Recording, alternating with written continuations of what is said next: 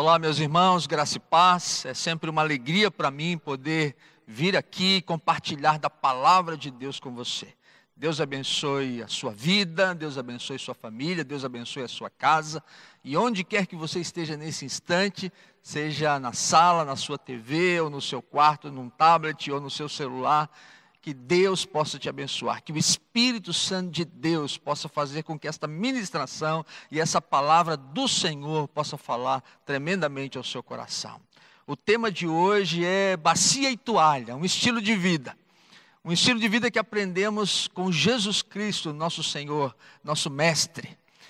Em João, do capítulo 13 até o capítulo 17, Jesus tem um momento íntimo com seus discípulos. Ele ensina os apóstolos, ele os consola, ele fala sobre sua ida para o céu, ele fala sobre preparar moradas para eles, ele fala sobre a vinda do Espírito Santo e ele termina no capítulo 17 fazendo uma oração maravilhosa pelos apóstolos, a conhecida oração sacerdotal do Senhor Jesus. E é justamente no capítulo 13 que nós temos um dos momentos mais importantes e até hoje praticado em muitas religiões, que é o lava-pés. Isso é o momento em que Jesus, ele lava os pés dos seus apóstolos. E eu gostaria de ler com você esse texto. Então pegue a sua Bíblia ou acesse aí o texto no seu celular, pegue uma caneta para fazer marcações ou faça anotações no seu próprio celular ou no seu próprio tablet, mas aquilo que Deus falar ao seu coração, aquilo que Deus ministrar na sua vida hoje à noite, que você esteja anotando ou até publicando, não é, no seu Instagram, nas suas redes sociais, para compartilhar a palavra com outras pessoas. Então vamos ler o texto, João, capítulo 13, do verso 1 até o verso de número 17. Acompanhem comigo a leitura dessa passagem escrita por João e somente por João, os demais evangelistas não mencionam, mas João, ele, ele lembra assim, com, em detalhes esse momento de Jesus com seus apóstolos antes da sua crucificação. Ora, antes da festa da Páscoa, sabendo Jesus que era chegada a sua hora de passar deste mundo para o Pai, tendo amado os seus que estavam no mundo, amou-os até o fim. E durante a ceia, tendo já o diabo posto no coração de Judas Iscariotes, filho de Simão, que traísse a Jesus, sabendo este que o Pai tudo confiara às suas mãos e que ele viera de Deus e voltava para Deus, preste atenção, levantou-se da ceia, tirou a vestimenta de cima e, tomando uma toalha, cingiu-se com ela. Depois, deitou água na bacia e passou a lavar os pés aos discípulos e a enxugar-lhes com a toalha com que estava cingido. E aproximou-se, pois, de Simão Pedro. E este lhe disse: Senhor, tu me lavas os pés a mim? E respondeu-lhe Jesus: O que eu faço agora não sabes, compreendê-lo-ás depois. E disse-lhe Pedro: Nunca me lavarás os pés. E respondeu-lhe Jesus: Se eu não te lavar, não tens parte comigo. Então Pedro lhe pediu: Senhor, não somente os pés, mas também as mãos e a cabeça e declarou-lhe Jesus: Quem já se banhou não necessita de lavar senão os pés, quanto ao mais está todo limpo. Ora, vós estáis limpos, mas não todos. Pois ele sabia quem era o traidor, e foi por isso que disse: Nem todos estáis limpos. E depois de ter lavado os pés, tomou as vestes e voltou à mesa e perguntou-lhes: Compreendeis o que eu vos fiz? Compreendeis o que eu vos fiz? Vós me chamais o Mestre e o Senhor, e dizeis bem, porque eu o sou. Ora, se eu, sendo o Senhor e o Mestre, vos lavei os pés, também vós deveis lavar os pés uns dos outros. Porque eu vos dei o exemplo, para que, como eu vos fiz, façais vós também. Em verdade, em verdade vos digo que o servo não é maior do que o seu senhor, nem o enviado maior do que aquele que o enviou. Ora, se sabeis estas coisas, bem-aventurados sois se as praticardes. Amém.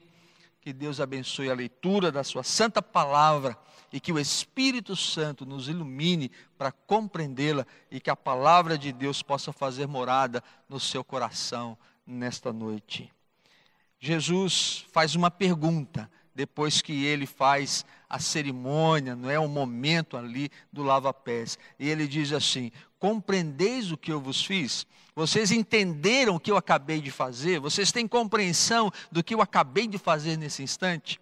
E talvez você, assim, numa leitura rápida, você não perceba o que Jesus estava querendo dizer. Porque na realidade foram sete atos, sete fatos. Presta atenção. Jesus, ele ah, levantou-se da mesa, ele tirou as suas vestes, ele se vestiu com uma toalha, depois ele derramou água numa bacia, depois ele lavou e enxugou os pés dos apóstolos.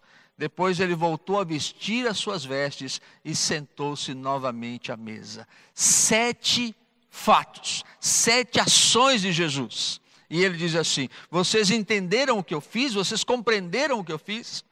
E a pergunta hoje está valendo: Você entendeu? Você compreendeu o que Jesus está fazendo aqui? Eu vou orientar você para você poder entender melhor esse texto. Olha, sete fatos. Primeiro, Jesus levantou-se da ceia, isso é, ele interrompeu a sua eternidade, ele interrompeu a sua comunhão eterna com Deus. Ele é desde a criação do mundo, ele é o agente da criação, mas ele interrompe a sua eternidade. E aí ele tira suas vestes, isso é, ele está completamente despido da sua glória, da sua majestade é Filipenses capítulo 2. Ele está nos céus com o Pai. Ele é glorioso nos céus. Ele é a segunda pessoa da Trindade. Ele interrompe isso. Ele tira a sua glória e ele se veste com uma toalha. Isso é, ele se veste de humanidade, da maneira mais simples, mais humilde. Ele vem ao mundo, é o Verbo que encarna e vem ao mundo para cumprir uma missão. E aí ele diz que ele derramou água numa bacia. Isso é, ele derramou o seu sangue, ele verteu o seu sangue como o único poder realmente capaz de limpar toda a sujeira do pecado. Jesus derrama o seu sangue na cruz, ele verteu o sangue na cruz. Para quê? Ele lavou e enxugou os pés dos apóstolos, isso é, morreu e ressuscitou. Ele cumpriu a missão e ressuscitou. Ele pagou o preço pelos nossos pecados e ressuscitou. E aí diz o texto que ele vestiu novamente as suas vestes. Isso é, vestiu-se novamente de glória, de majestade. João vê isso em Apocalipse capítulo 1. Ele diz: Eu vi o Cristo glorificado, exaltado. E aí então ele se assenta novamente à mesa. Ele passa a ter novamente a comunhão eterna com o Pai. E está à destra do Pai. Vocês entenderam isso? É quase uma encenação. É para ensinar os discípulos a história da sua vida. É para que eles compreendam exatamente o que ele veio fazer aqui. Ele veio dar a sua vida para que pudéssemos ser salvos. Você entende isso? Você compreende isso? E eu quero tirar algumas lições com você desse texto tão maravilhoso. Quero que você entenda que o servo precisa ter convicção de quem ele é. Jesus tem plena convicção a essa altura da sua vida, já aos 33 anos de idade, às vésperas da sua crucificação. Ele diz: Eu vim de Deus e volto para Deus. Eu vim do céu e volto para o céu. Eu vim do Pai e volto para o Pai. Ele tem plena convicção de que ele é o Filho de Deus e que ele veio dos céus para cumprir a missão. E agora, após a crucificação, ele vai ressuscitar e voltar novamente para a comunhão com o Pai. Irmãos, isso é maravilhoso. O que está acontecendo agora, nesses 33 anos de vida de Jesus, não é o definitivo. Ele sabe de onde ele veio e ele sabe para onde ele vai. Nós precisamos ter essa convicção, meus irmãos, nós precisamos ter essa certeza, eu e você, quem eu sou. Eu nasci em Cristo Jesus e eu vou morrer em Cristo Jesus. Eu tive uma nova vida em Cristo Jesus e eu terei uma vida eterna com Cristo Jesus. Como diz o apóstolo Paulo a Timóteo, lá em 2 Timóteo, capítulo 1, ele diz: Eu sei em quem tenho crido e eu estou bem certo que é poderoso para guardar o meu tesouro até o dia final. Como diz Jó, apesar de todas as suas dificuldades e lutas e perdas, ele diz, lá em Jó 19: eu sei que o meu redentor vive. Ninguém pode mudar isso. É a minha convicção de fé, é a minha certeza de fé. Ah, meus irmãos, como é triste Quando a gente vê pessoas que agora são crentes, daqui a pouco não são mais, agora são de Jesus, daqui a pouco não são mais, agora estão na igreja, daqui a pouco não estão mais, uns estão, ora estão, ora não estão, daqui a pouco estão, daqui a pouco não estão, oscilam demais na fé. Meu irmão, o servo precisa ter convicção de quem ele é. Eu sei quem eu sou. Eu sou de Jesus Cristo. Eu sou um pastor. Eu sou um porta-voz da mensagem do Evangelho. Você é um crente em Jesus Cristo. Não importam as circunstâncias, as dificuldades, as coisas pelas quais você vai passar, você vai dizer: Eu nasci de novo, eu sou de Jesus e eu estarei com Jesus na minha vida eterna. Amém, meu irmão? Você crê nisso de todo o seu coração? Olha Jesus Cristo. Ele está prestes a passar por um grande sofrimento ele está prestes a passar pela crucificação, ser julgado e rejeitado pelo seu próprio povo. Ele sabe de tudo isso. Ele diz: Eu sei que o Pai confiou tudo a mim, eu sei que eu vim dele e volto para ele. O que está acontecendo agora nesse meio não é definitivo. Talvez o que esteja acontecendo na sua vida nesse instante não é definitivo é a sua aprovação, é o seu teste, é onde nesse momento a sua fé está sendo provada, mas você sabe quem você é, você sabe em quem tem crido, você sabe na esperança que você tem em Jesus Cristo, porque o servo de Deus tem plena convicção da vida de Deus em si, da presença do Espírito Santo em si, e o seu final será a gloriosa vida eterna com o Senhor Jesus Cristo. Amém? Você crê nisso? Você crê nisso de todo o seu coração? Você está aí comigo? A segunda coisa que nós precisamos crer e aprender com Jesus, nesse estilo de vida de bacia e toalha, é o seguinte: o servo faz o que precisa ser feito. O servo de Deus, ele não escolhe trabalho. Não importa se a sua tarefa é muito grande, se a sua tarefa é muito simples. Se a sua tarefa tem muita repercussão ou tem pouca repercussão. Se ela vai estar muito na mídia ou não vai estar muito na mídia. Se ela vai ser reconhecida ou não vai ser reconhecida. O servo faz o que precisa ser feito. Os discípulos começam a chegar para aquela reunião, é a última celebração da Páscoa. E eu não sei se você sabe, mas naquela época havia um chuveiro público, um chuveiro na rua, onde as pessoas iam lá e tomavam o seu banho. Você vê isso em filmes antigos, não é? Normalmente uma lata cheia de água, você puxa uma corda e você toma um banho. E aí você se arruma e vai para a reunião, vai para a festa, vai para a casa lá onde estão convidando você.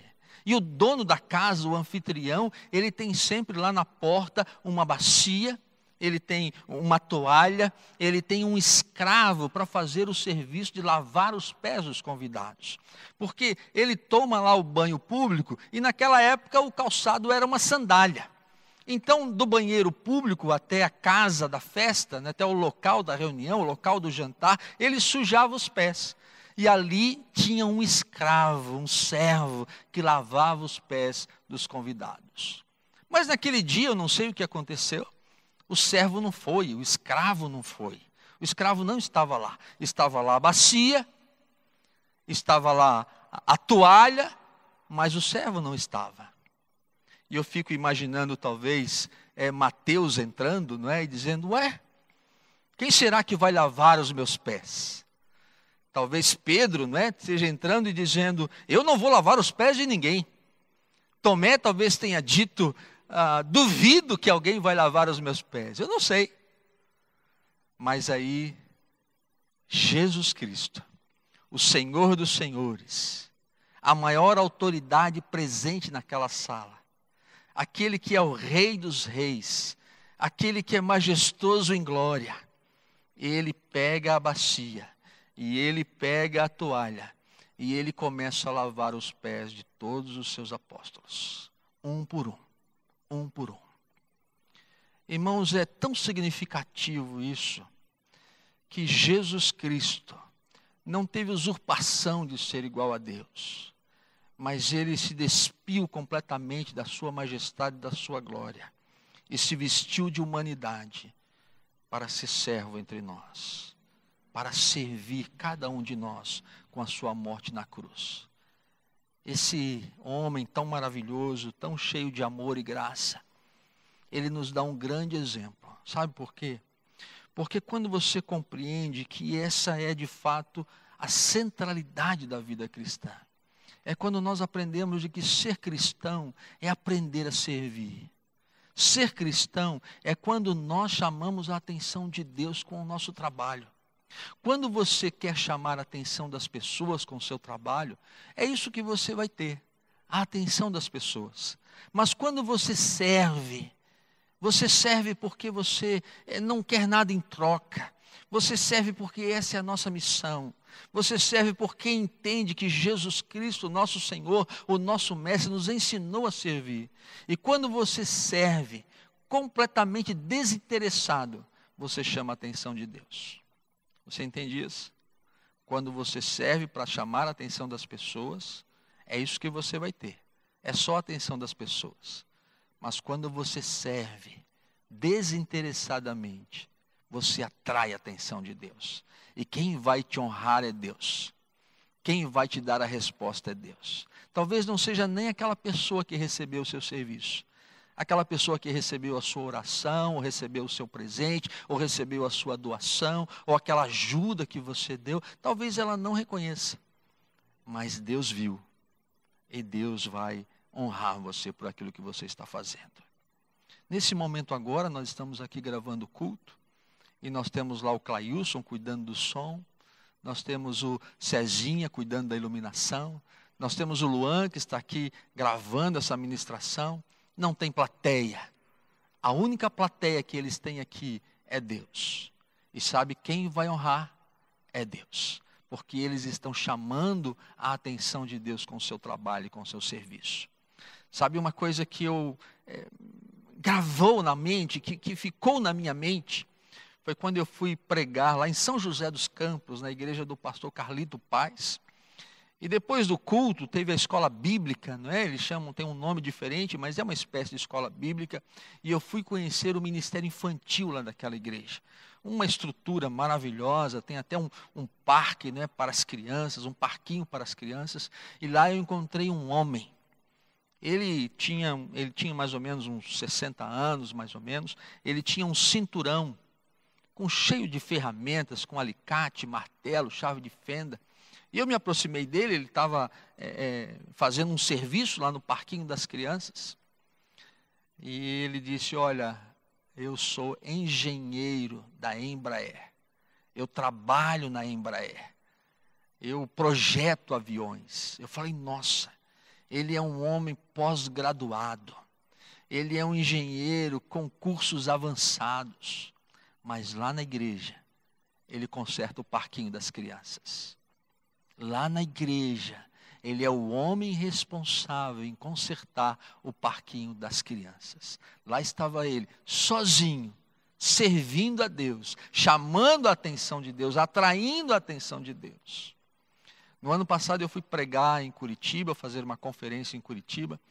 E o Caê foi comigo, o pastor Roberto, a Thelma, né, a Angélica, a Suzy, levamos um, um conjunto para cantar lá. E aí vimos uma mulher, uma mulher de meia idade, ela estava colocando a mesa, correndo de um lado para o outro, sempre sorridente. Seu esposo estava na cozinha cozinhando. E aí, quando conhecemos de fato aquela mulher, ela disse: Eu sou médica aqui na cidade de Curitiba. Ela é médica. Ela é uma pessoa importante na cidade, mas lá na igreja era ela que estava colocando a mesa, colocando os pratos na mesa para a gente poder fazer a nossa refeição. Aquela mulher está chamando a atenção de Deus, atraindo a atenção de Deus. O servo faz o que precisa ser feito. Derramou água na bacia e passou a lavar os pés dos seus discípulos. Quem fez isso? Jesus Cristo, o maior exemplo de servo, de humildade, de amor, de carinho para com seus apóstolos.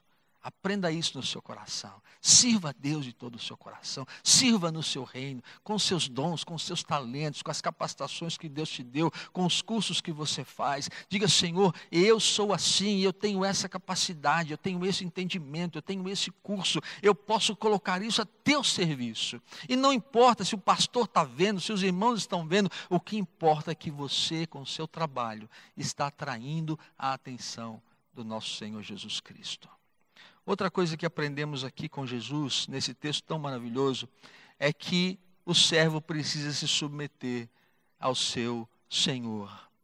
Porque Jesus começa a lavar os pés de, de, de, Tiago, e começa a lavar os pés de João, e começa a lavar os pés de Tomé. E quando ele chega para lavar os pés de Pedro, Pedro diz assim: Senhor, o Senhor nunca vai me lavar os pés. Eu vou deixar o Senhor lavar os meus pés? Não, o Senhor nunca vai me lavar os pés. Aí Jesus diz para ele assim: Pedro, se eu não te lavar os pés, você não tem parte comigo. Aí Pedro diz assim: Senhor, então me dá um banho, Senhor. Me lava, Senhor, as mãos, os pés, me lava todo. Você sabe que Pedro era assim, não era 8 ou 80. E Jesus disse para ele assim: Pedro, você não precisa tomar banho, porque de todo você já está limpo, mas eu preciso lavar os seus pés. Você lembra do chuveiro público? Lá ele tomava o banho. Mas agora, chegando ali, ele sujou só os pés. Os pés ficaram empoeirados, ficaram sujos. E Jesus vai lavar os pés, porque ele já está todo limpo, mas ele precisa lavar os pés de Pedro. Preste atenção no que eu vou te dizer. Quando você aceita Jesus no seu coração, você toma o banho da salvação. O sangue de Jesus Cristo te purifica, como diz lá em 1 João, não é? O sangue de Cristo nos purifica de todo o pecado, 1 João 1,7. O sangue de Jesus te lava completamente. Você é salvo, amém, meu irmão? Você é salvo em Jesus. Você é salvo em Jesus Cristo. Mas deixa eu te dizer uma coisa, olha para mim. Durante a caminhada da vida você suja os pés. Durante a caminhada da vida cristã, você não precisa mais tomar um banho. Já está salvo, salvo para sempre. Mas todos os dias Deus tem que lavar os seus pés. Todos os dias Jesus Cristo tem que tirar a poeira dos seus pés. Todos os dias Jesus tem que tirar a sujeira dos pés. Às vezes os pés estão machucados, às vezes os pés estão feridos, às vezes os pés estão fedidos. Eu não sei. Mas, meus irmãos, durante a caminhada da vida, a gente se magoa, a gente tem ressentimentos, a gente passa por momentos difíceis, a gente diz coisas que não deveria dizer, a gente peca em pequenas atitudes ou em pensamentos, e todos os dias Jesus tem que lavar os nossos pés. Você entende isso, meu irmão? Eu já estou salvo. Eu sou um pastor, mas eu sei que às vezes eu acerto, às vezes eu erro. Às vezes eu até magoo as pessoas, às vezes eu sou mal compreendido, às vezes as coisas ruins acontecem. E todos os dias eu tenho que dizer: Jesus lava os meus pés. Todos os dias Jesus precisa me purificar. A santificação é um processo diário até a nossa morte. Por isso, deixe Jesus fazer o que ele tem que fazer. Meu irmão, essa é a missão dele. Minha irmã, foi para isso que ele veio para dar a sua vida em nosso favor, para que ele pudesse, com o seu sangue derramado, nos purificar de todo pecado. Jesus Cristo procurou mostrar isso a Pedro. Pedro, se você não deixar eu fazer isso em você, você não tem parte comigo. Então eu preciso, você precisa, todos os dias, deixar Jesus nos purificar e tirar a sujeira, tirar o ranço, tirar o azedume, tirar o, o, o desentendimento, tirar a mágoa, nos trazer graça, nos trazer amor, nos trazer perdão, para que a gente possa viver a vida abundante que ele veio trazer. Como João lembra desses detalhes, não é? Como João faz questão de narrar esses detalhes que existem nesse último encontro de Jesus com os seus apóstolos. E aí, meus irmãos, vem a última lição de hoje à noite. Eu fico pensando qual é a motivação de Jesus. Por que Jesus fez isso? E diz o texto assim: que tendo amado os seus que estavam no mundo, amou-os até o fim. A motivação do servo é o amor. Não pode ser outra. Jesus Cristo lavou os pés de todos os apóstolos. Sabe por quê? Porque ele os amou até o fim. Ele lava os pés de Pedro, que vai negá-lo. Ele lava os pés de Tomé, que vai duvidar dele. Ele lava os pés de Judas, que está presente. Está presente naquele momento. E Jesus diz ali que já sabia quem era o traidor, porque o diabo já tinha colocado no coração de Judas de trair. Mas Jesus lava os pés dele também. Qual é a motivação? É o amor. Jesus é extremamente amoroso. Paulo diz que o amor de Jesus nos constrange. João diz que nós amamos porque ele nos amou primeiro. E é por causa do amor de Jesus que estamos aqui. É por causa da sua graça, da sua misericórdia. O que nós aprendemos, irmãos, a motivação do nosso trabalho tem que ser o amor. Por que você está pregando o evangelho? Por amor a Jesus. Por que você está cuidando das crianças? Porque você ama Jesus. Por que você está cuidando da parte administrativa da igreja? Porque você ama Jesus. Por que você está dando a sua oferta? Porque você ama Jesus. Por que você faz teatro? Porque você ama Jesus. E por que você canta? Porque você ama Jesus. Porque você filma, cuida da iluminação, ou você cuida do som, porque temos uma motivação no nosso coração. Nós amamos o Senhor Jesus Cristo. Eu não sei se o pastor vai me reconhecer, ou se ele vai me fazer algum elogio mas eu sei que o meu amor está sendo percebido por Jesus Cristo. Ah, meus queridos, Martinho Lutero dizia que Deus é um forno de amor, um forno superaquecido de amor, que o mundo inteiro, que o céu inteiro pode sentir o calor desse amor. E eu creio nisso. Eu já disse a vocês aqui muitas vezes que o amor é a maior força do universo. A maior pessoa do universo é o Espírito Santo, mas a maior força do universo que pode mudar as coisas é o amor. É a nossa capacidade de deixar o amor de Deus passar por nós, pelo nosso coração e atingir a vida de outras pessoas. Eu quero crescer em amor, eu quero que você cresça em amor, que a gente possa olhar para as pessoas e, apesar de nós as amamos, nós até não concordamos com elas, mas nós as amamos de todo o nosso coração.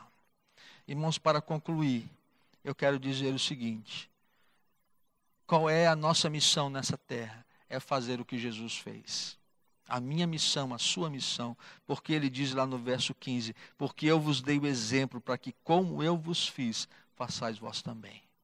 Sabe como é que eu vejo, como é que eu vejo a figura de um servo de Deus? Bacia numa mão, toalha na outra. Essa é a figura de um servo de Deus. Um discípulo de Jesus Cristo anda com uma bacia na mão e com uma toalha na outra mão. E o que a gente faz? Nós servimos. Ah, mas isso é trabalho de escravo. Pois é.